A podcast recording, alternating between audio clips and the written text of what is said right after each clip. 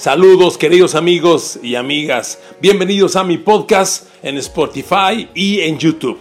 Aquí encontrarás el audio con mis opiniones personales de los puntos de vista sobre los temas que me gusta analizar, debatir y compartir contigo. Te agradezco que hayas entrado a ella y espero que la disfrutes.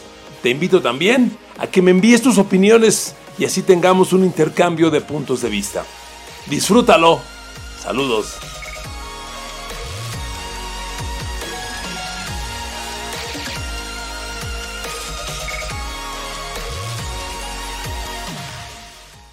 Un gusto saludarles, queridos amigos, queridas amigas. Bienvenidos al podcast de la semana sobre la NFL, que el día de hoy tratará sobre la nueva generación de corebacks en la liga. Una generación ambiciosa, una generación diversa, muy interesante, pero al mismo tiempo un poco inflada. La NFL y cualquier otro deporte los tenemos que evaluar a partir de los resultados.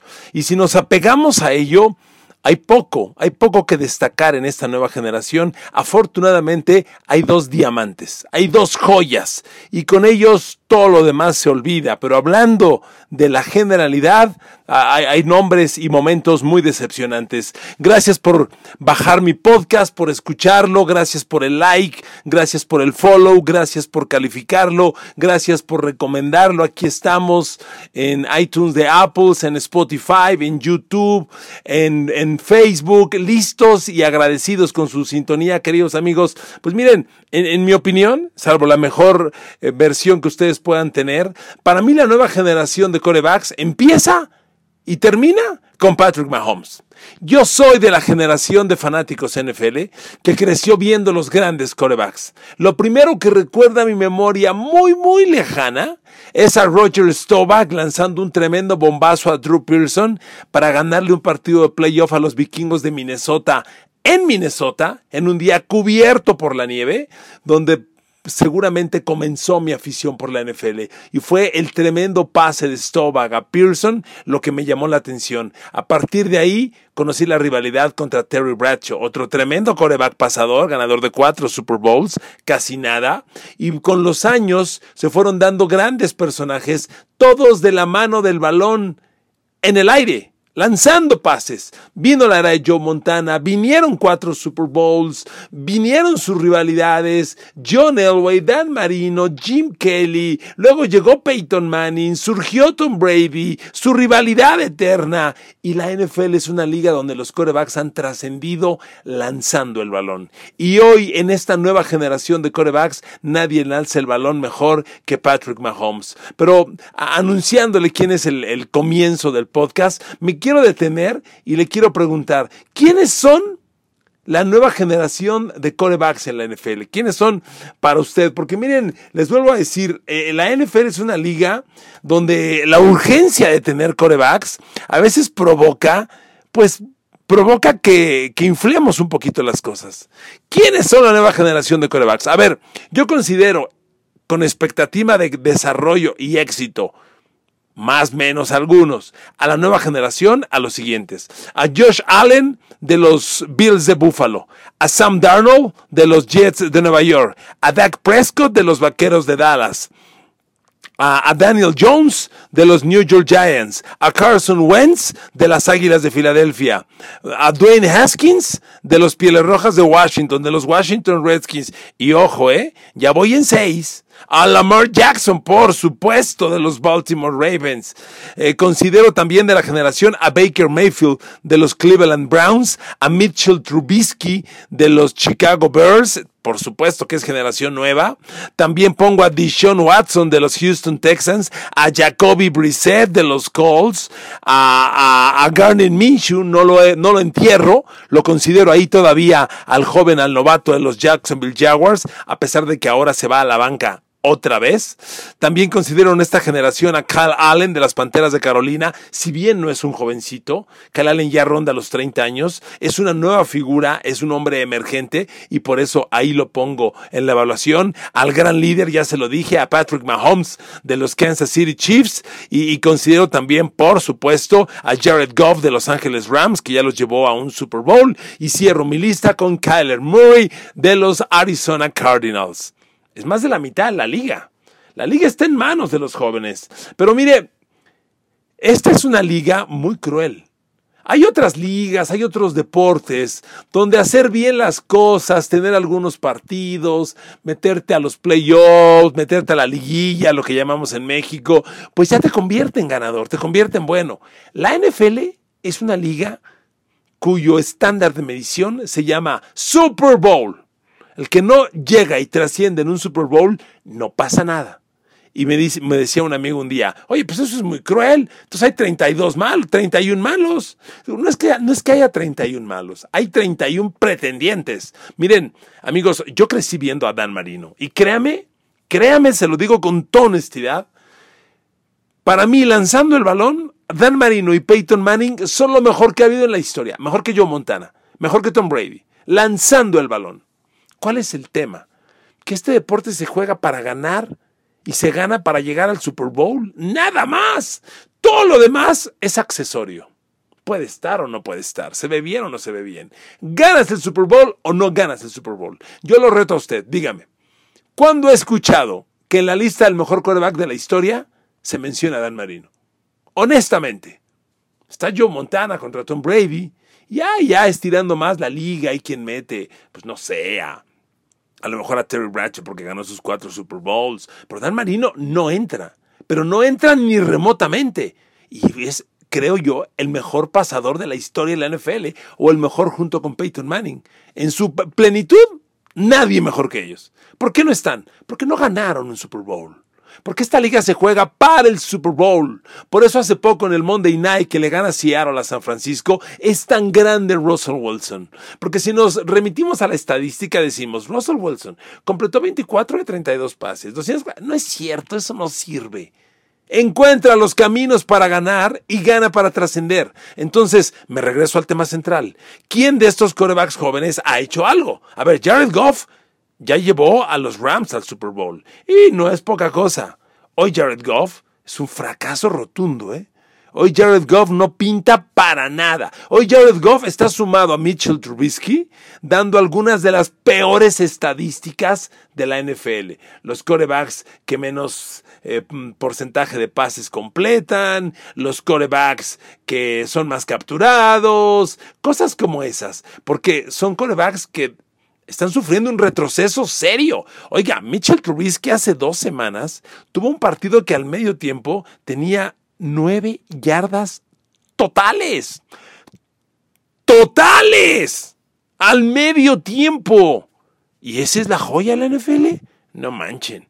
Entonces, queridos amigos, hay que evaluarlos por los resultados. Entonces, habrá quien me diga, bueno, pues entonces si no ganan el Super Bowl son malos. No, no es eso es generar un contendiente. A ver, Russell Wilson, vuelvo al ejemplo, ya ganó un Super Bowl y ya perdió un Super Bowl. Pero hoy, con casi nada a su alrededor, tiene un equipo peleando por el Super Bowl. Y si usted analiza, es Seattle es Russell Wilson. Eso es encontrar los caminos para ganar. Y lo que no hacen estos muchachos. Mire, si evaluamos a los corebacks de hoy en yardas por pase, Fíjese cómo son las cosas, para que vea lo irrelevante a veces que son las estadísticas y nosotros le saturamos a usted de datos de esos. ¿Quién cree que es hoy el segundo mejor coreback de la NFL en yardas por pase? Doug Prescott de los Vaqueros. Ríase, ríase a carcajadas. Doug Prescott. ¿Y usted cree que por eso vale la pena? Y miren que Doug Prescott tiene, pues, tiene sus 100 puntitos de rating. No sirve de nada. Tienes que trascender, aprender a ganar los juegos grandes. Por eso Patrick Mahomes, y regreso con esta joya, es tan valioso. Patrick Mahomes al día de hoy tiene 18 pases de touchdown y una intercepción. Es increíble, es increíble cómo a veces Mahomes genera una magia inimaginable y aún así pierde su equipo. Viene de un partido de 430 yardas por pase de tres touchdowns, cero intercepciones, después de haber estado ausente un mes. Jugó ese tamaño de partido. Le sacaron el juego a su equipo. Tomó el balón, los llevó a posición de ganarlo eh, con el gol de campo y lo volvieron a fallar. Caray, es increíble que Kansas City pierda, a pesar de Patrick Mahomes, con lo que está jugando este muchacho. ya casi llega a las 3.000 yardas. Bueno, me regreso a las yardas por pase de hoy, de, de la NFL, y es increíble. Mahomes es el sexto lugar de la liga y no jugó tres partidos. Tres o cuatro. Tres. Tres partidos. Es increíble. Increíble. Mahomes tiene hoy 2.626 yardas por pase. Bueno, le voy a dar un dato. ¿Cuántas yardas por pase tiene hoy Tom Brady? 2.536. Mahomes, 2.626. Mahomes tiene más. En relación con Brady, tiene un partido menos. Con un partido menos. Porque Brady ya descansó. Entonces, cuando Mahomes no jugó, ahí se compensó en una semana. Es increíble. Con ocho partidos jugados, Mahomes tiene 2.626 yardas. Con nueve jugados, Tom Brady tiene 2.536. Bien. Pero me regreso, hay que ganar los juegos, hay que ganarlos. Por eso, la magia de Lamar Jackson está sorprendiendo. A ver, le voy a dar dos datos que le van a sorprender. Lamar Jackson tiene a los Baltimore Ravens, sorprendentes, maravillosos, realmente increíbles, emocionando semana a semana, no solo a los fanáticos de los Ravens, emocionando a toda la liga. Sinceramente, ver jugar a, a, Lamar Jackson es, es todo un deleite. Bueno, este muchacho tiene más touchdowns por tierra que Todd Gurley, el corredor de los Rams, y tiene más pases de touchdown que Tom Brady. ¿Qué tan bueno será Lamar Jackson? Impresionante, ¿verdad? Pues amigos, es una generación que necesita empezar a ganar los juegos importantes. Si nos regresamos a la evaluación global de todos los jugadores y, a qué han hecho, miren, una de las grandes decepciones de este momento es Baker Mayfield y los Cleveland Browns. Y Mayfield se aplica perfectamente esta evaluación. Es un coreback que encuentra los caminos para perder. O sea, Cleveland encuentra el camino para perder con un gran equipo. Oiga, Odell Beckham Jr., Jarvis Landry, Nicky Schaub, Karim Hunt a tu lado y no ganas. A ver, ¿qué onda? Tiene que haber mucho de cocheo.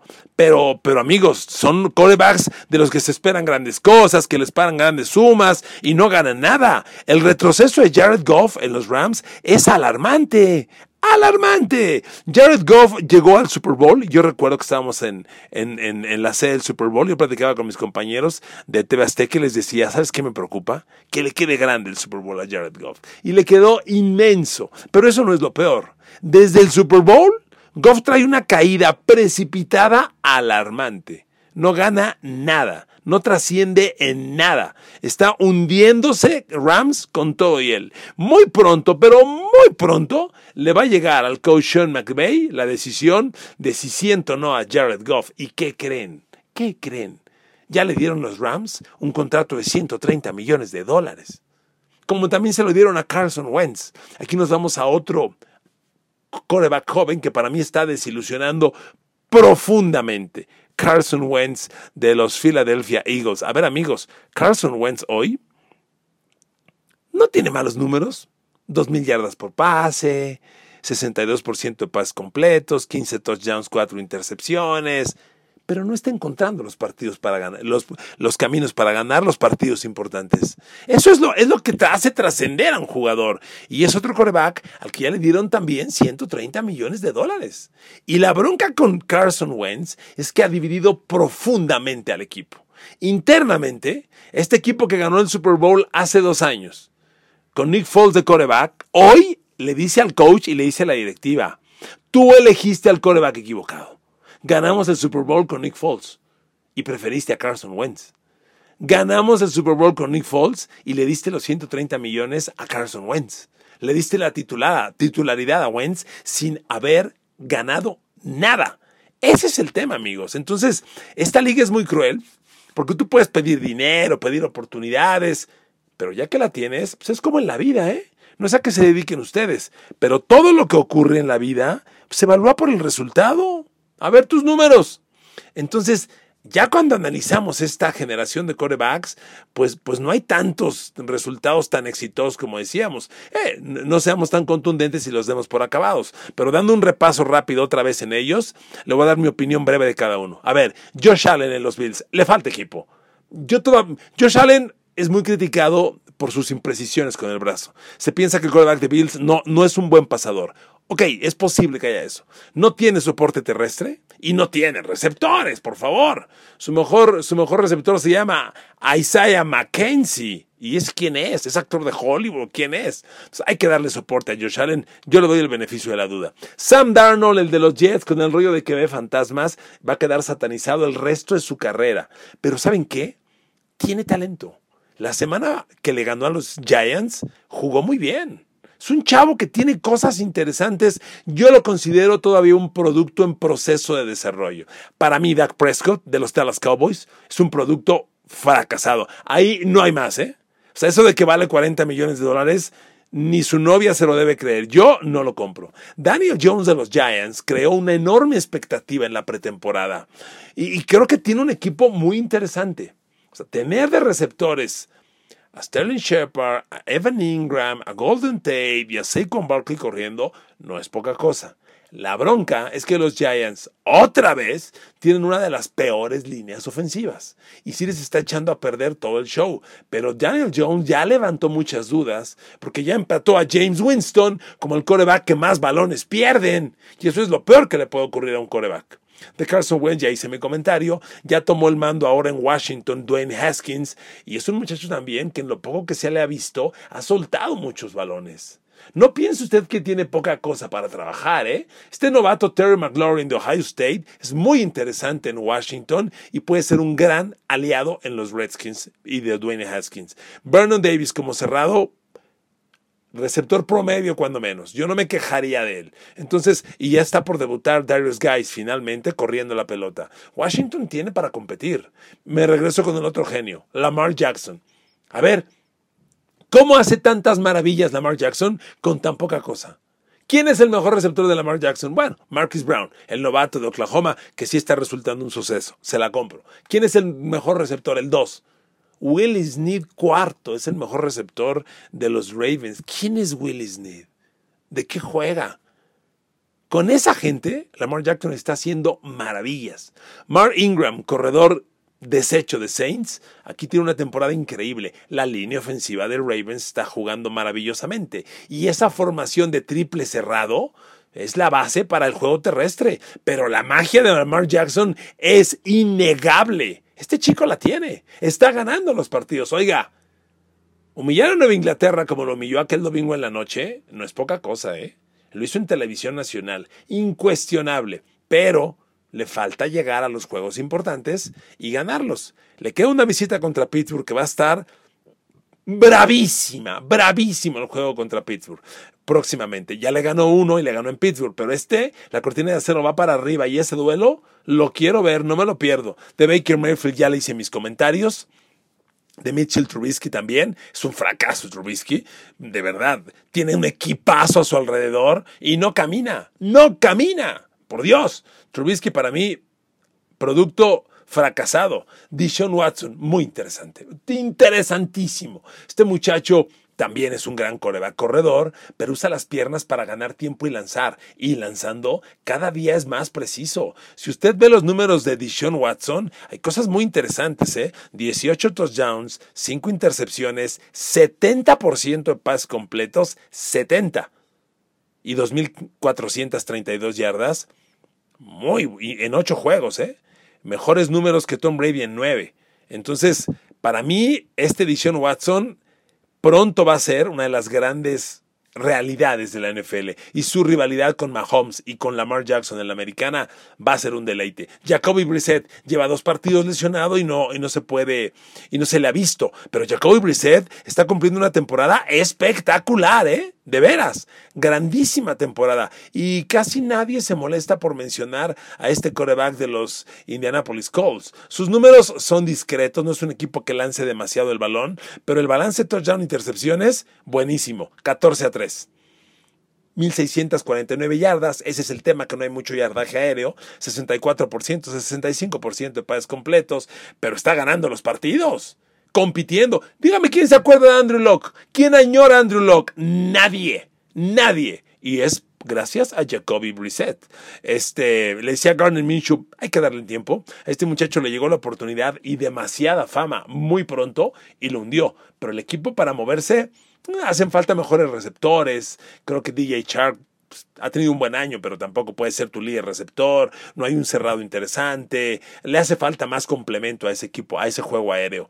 Eh, vamos más, Kyle Allen de Carolina, no es un jovencito, pero sí es un coreback nuevo y, caray, hay que apliquemos la misma. Está encontrando los caminos para ganar. Si usted analiza a Kyle Allen en las, en las estadísticas, pues casi no pinta. Parece un coreback muy discreto, yo diría de segundo plano. Pero amigos, no cometamos, por favor, el error de evaluar un coreback por pases lanzados, pases Un coreback, evalúelo usted por victorias.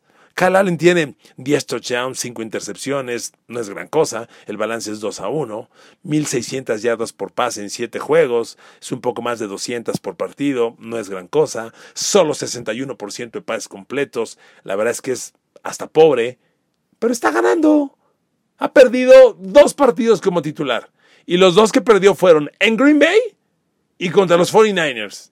O sea, es un coreback Carolina va a elegir a Allen sobre Cam Newton, no tenga usted duda. Entonces, es un coreback muy interesante que está dando resultados. Y cierro mi lista de evaluación rápidamente con, bueno, Mahomes, oh, voy a cerrar con el, el, análisis de este podcast porque es la joya de la corona y me, me, quedo con Kyler Murray. Amigos, Kyler Murray lleva varias semanas haciendo cosas sobresalientes como diría mi amigo Cristian Martinoli, notable, sobresaliente. Realmente Murray, para el equipo que tiene, es otro equipo bien discreto, ¿eh? bien pobre, bien humilde. David Johnson parece perdido como corredor. Chad Edmonds es el líder corredor. ¿Chad quién? Acaba de llegarles Ryan Grant de Miami. ¿Quién es ese? El mejor receptor de los Cardinals, digo, con Larry Fitzgerald todavía produciendo, pero ya en descenso, se llama Christian Kirk está funcionando un novato que se llama Andy Isabella, no hay cerrados, o sea, realmente tiene muy pocas armas para trabajar Arizona y sobre todo, tiene de las peores líneas ofensivas en la liga y sin embargo Kyler Murray ya los, ya los hizo competitivos, ¿eh? Ya Arizona donde va compite y compite bien y por ahí te mete sustos. Entonces, es otro coreback que a mí me llama la atención. Pues queridos amigos, espero con esto haber cumplido eh, eh, el análisis de los principales corebacks. Voy a cerrar el podcast con la joya de la corona. Para mí no hay comparación con Patrick Mahomes. Mahomes es... Está tocado por Dios. Está tocado por Dios. No es bueno, es fenomenal. No es interesante, es fuera de serie. Miren, por el bien de la NFL, que Mahomes gane algo pronto porque estos son los corebacks que te llevan a trascender tu liga, que la que la llevan a otra categoría, que generan afición, que venden camisetas. Estos son los corebacks. Lamentablemente, Kansas City no tiene un equipo tan poderoso, le faltan armas, la línea ofensiva se está cayendo, la defensa tiene días muy buenos, días muy malos, todavía estamos en un periodo en el que los equipos van para arriba y no son productos terminados, pero, pero para que Mahomes y Kansas City concreten, hay que hacer mucho y no está en manos de Mahomes. Pero este muchacho es una joya, es una joya. El no look pass, olvídelo, ese ya es hasta un exceso, pero le sale bien. Que Mahomes lance mirando a la derecha y lanzando a la izquierda. Es como un cantante exquisito que se viste extravagante. Pues, ¿qué importa? Cada quien tiene la personalidad que quiere, eso no se juzga. Lo importante es el contenido, la sustancia. Y en Mahomes, con Mahomes hay una joya, ¿eh? Yo no sé si sea un Dan Marino, que va a generar yardas, yardas, yardas y a trascender y a maravillar y no va a ganar el gran juego. O si va a ser un Peyton Manning, que sí ganó el gran juego, o un Tom Brady, que ha trascendido por ganar el gran juego, o un John Montana. Pero de que Mahomes es punto y aparte, ahí está. Y si hay que elegir entre Mahomes y Lamar Jackson, me quedo con Patrick Mahomes porque le repito, yo conocí la NFL como una liga de corebacks pasadores.